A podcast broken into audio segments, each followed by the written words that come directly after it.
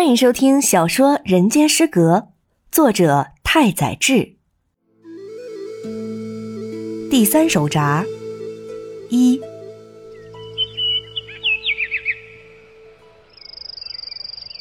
逐一的预言，一个成真，一个落空。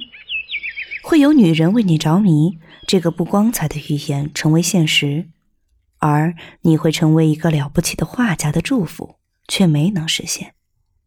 我只是一个无名的漫画家，以投稿于一些粗俗杂志来维持生计。因为苍莲的殉情事件，我被学校开除，之后便一直寄居在比目鱼家里二楼的一间房间里。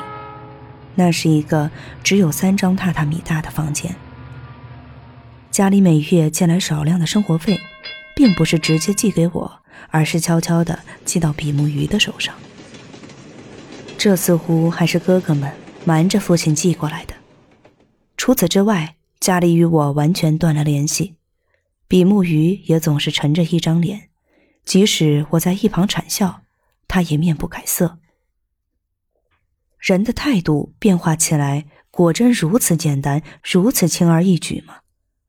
人类的善变让我感到卑劣无耻，不可称得上是滑稽。不准出去！总之，你不要出去。比目鱼只是一味的这样警告我，他似乎担心我会自杀，因此一直紧密的盯梢。也就是说，他认为我有追随恒子再度跳海的可能，严禁我踏出家门半步。殊不知，我从早到晚待在二楼这间三间榻榻米大的屋子里，没有酒喝，也没有烟抽，只能看点旧杂志，过着白痴一样的生活，早已连自杀的力气都没有了。比目鱼家在大久保医专附近，门口挂着牌匾，写着“书画古董商青龙园”等字样，听起来气势恢宏。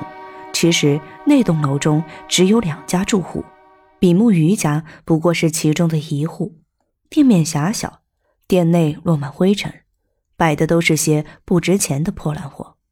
似乎比目鱼也并不指望用摆在店里的东西做生意，他活跃于各种场合，将一位老板的收藏卖给另一位老板，从中获利。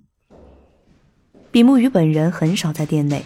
每天一早，他都板着脸，匆匆忙忙地出门，留下一个十七八岁的小伙计看店。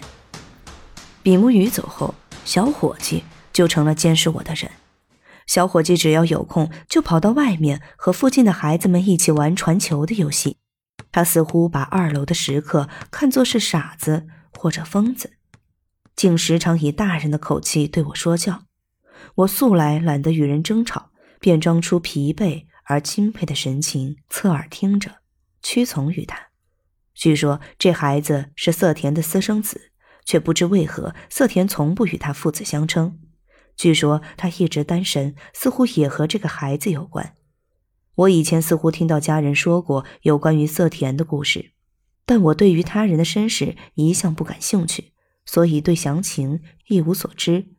不过有意思的是，这位小伙计的眼神也会让人。想起鱼眼，这样看来，他也许真的是比目鱼的私生子。如果真的是这样，那还真的是一对落寞的父子。他们曾瞒着住在二楼的我，在深夜偷偷的吃着荞麦面等外卖食物。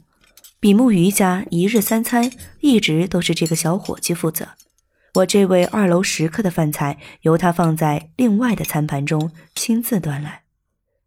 比目鱼和小伙计则在楼下一间四张榻榻米大小的潮湿房间里匆忙用餐，然后不时传出碗碟相碰的清脆声。